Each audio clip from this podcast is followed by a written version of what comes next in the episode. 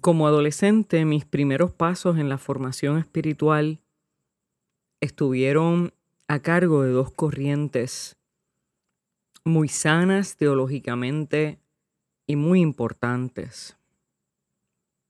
Primero, unas hermanas capuchinas, terciarias capuchinas, eh, franciscanas realmente, ¿no? En su, en su teología y en su formación, y la tradición wesleyana desde la iglesia eh, metodista. Y ambas corrientes han sido históricamente muy fuertes, muy intencionales en, en, las disciplinas espirituales, en el desarrollo de las disciplinas espirituales. De unos aprendí unos énfasis y de otros otros. Y hoy quiero enfocarme en esta reflexión espontánea, que es espontánea, pero no es tan espontánea porque realmente viene cocinándose en mi corazón desde hace varios años y específicamente en estos últimos días después de haber predicado de Lamentaciones 3.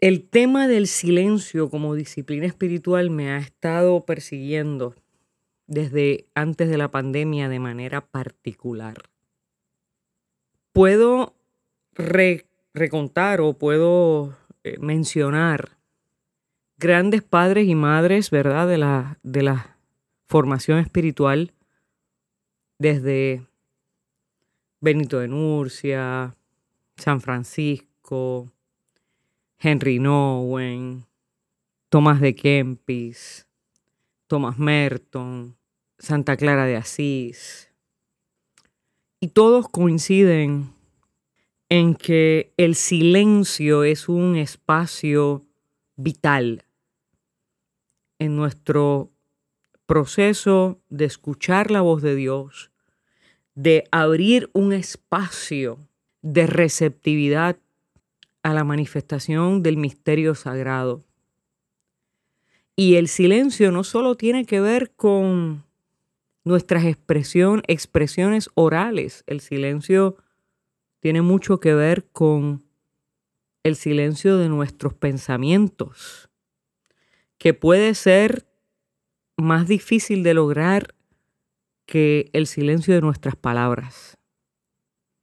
Porque de nada vale callar la voz cuando en la mente lo que tenemos es un escándalo debemos estar conscientes que acallar nuestras voces interiores y exteriores tiene como efecto, como resultado muy poderoso y muy significativo y muy importante guardar nuestro corazón y dar espacio para que Dios nos hable. Y esto que reflexiono con ustedes no es algo que yo tenga del todo resuelto, es algo que me cuesta, pero es algo que necesito repetirme y repetir y que sé que no solo es de, de beneficio para mí, sino que es de beneficio para muchos y para muchas. Y leyendo Lamentaciones 3, motivada por ese texto espectacular, precioso, que brota del corazón herido, lastimado, frustrado, angustiado, del profeta que cuenta todas las situaciones difíciles por las que han, o han estado pasando durante la colonización y el destierro a Babilonia. Y después de, de dos expresiones grandes de lamento, él se da cuenta de que no pueden primar en él los pensamientos y los recuerdos de angustia, de soledad, de tristeza, de dolor, sino que el pensamiento que tiene que primar en él es precisamente el recuerdo de las misericordias inagotables de Dios y del amor inagotable de Dios, porque ese recuerdo y ese pensamiento es el que le va a dar a él esperanza para poder aguantar, para poder sobrellevar la realidad presente esperando una manifestación salvífica de Dios. Pero luego de esa reflexión, el salmista dice, o perdón, el, profeta dice, que también es salmista, porque esto es una prosa litúrgica hermosa, ¿no? Y dice, es mejor esperar en silencio a que el Señor nos ayude. El hombre debe quedarse solo y callado cuando el Señor se lo impone. Qué dos expresiones tan profundas y sabias sobre el silencio. El silencio para este hombre que ha estado viviendo angustia, dolor, soledad y sufrimiento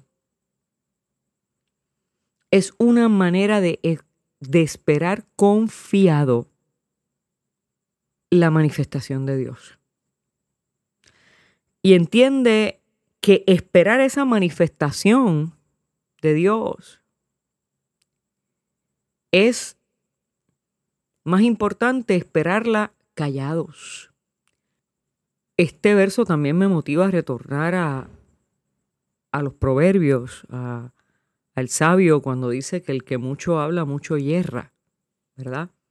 Como si no tenemos un buen control de, de nuestras palabras, cometemos muchos errores. Así que el silencio puede ser una etapa importante en nuestra vida para poder esperar pasivamente. Eh, el silencio puede ser una expresión de sabiduría. Y, y, cuando reflexiono en voz alta, reflexiono porque tengo mucho que aprender. No porque, como dice Pablo, no porque ya lo haya alcanzado. Reflexionar sobre el silencio implica para mí, y yo creo que para los que leemos este hermoso texto, confrontarnos ante una realidad de fe, confrontarnos ante algo fuerte,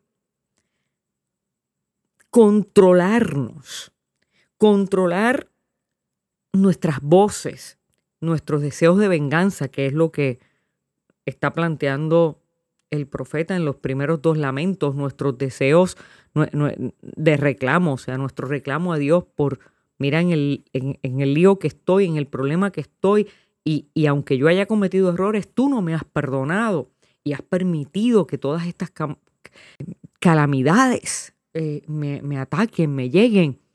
Y entonces, de pronto, él dice, es que tengo que hacer silencio. O sea, alguien que ha escrito, que ha compuesto dos largos lamentos de queja, de queja, de queja, después dice, caramba, es mejor esperar en silencio que el Señor nos ayude. ayude. E, es un reconocimiento de que la mejor manera de esperar la ayuda de Dios es en el silencio. Porque en el silencio asumimos humildad cuando nos quedamos callados, ni queremos, ni, ni sucumbimos a querer convencer a los demás de nuestra posición, ni sucumbimos a querer defendernos, ni sucumbimos a querer demostrar nuestra superioridad intelectual o espiritual. El silencio es un acto de recogimiento y de humildad callar aún cuando venga la ofensa. Y en ese acto de reconocimiento, de recogimiento y de humildad, esperar en Dios puede ser una garantía de que vamos a ver su ayuda porque nuestras palabras no han interferido, no se han puesto en el medio, no han obstaculizado, no han complicado, no han antagonizado contra la voluntad de Dios y el quehacer de Dios. El hombre debe quedarse solo y callado cuando el Señor se lo impone, continúa diciendo el libro de las lamentaciones 3.28. Pero es bien hermoso porque de ahí en adelante dice, debe humillado besar el suelo, pues tal vez aún haya esperanza. Debe ofrecer la mejilla a quien le hiera y recibir el máximo de ofensas. Porque el Señor no ha de abandonarnos para siempre.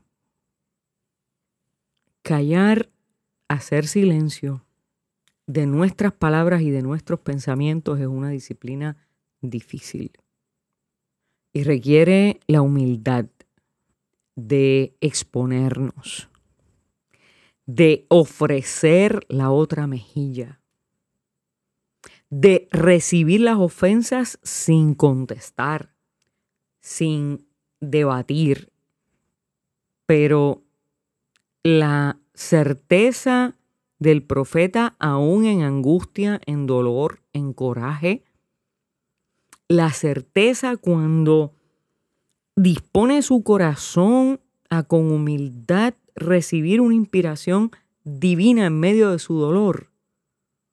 La certeza es de que el Señor no ha de abandonarnos para siempre.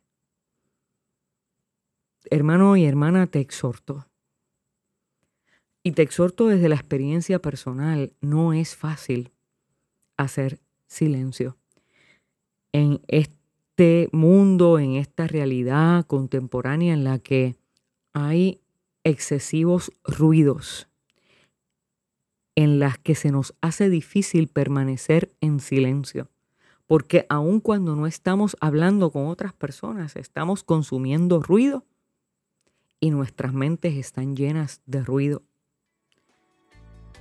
En este momento particular de nuestra historia, como humanidad, el ruido es lo común y el silencio es lo difícil de lograr. Te exhorto a que busques y busquemos juntos y juntas la manera de vaciar nuestra mente de los pensamientos que no permiten que la voz de Dios fluya de nuestro ser interior, que la voz de Dios resuene desde el interior de nuestros corazones para acurrucarnos, para calmarnos, para dormirnos, para consolarnos, para devolvernos la paz en medio de nuestras tribulaciones y para reafirmarnos la certeza, la esperanza y la convicción y llevarnos a la convicción de que Dios no nos abandona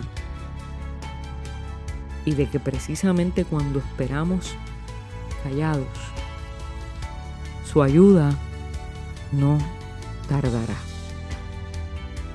Dios te bendiga.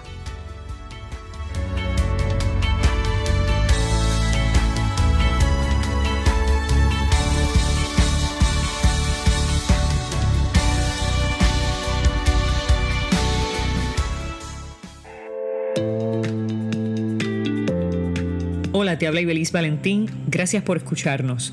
Si este mensaje ha sido de bendición a tu vida, compártelo en las redes sociales. También puedes suscribirte a través de Apple Podcast o de Spotify Podcast. Que Dios te bendiga y hasta la próxima.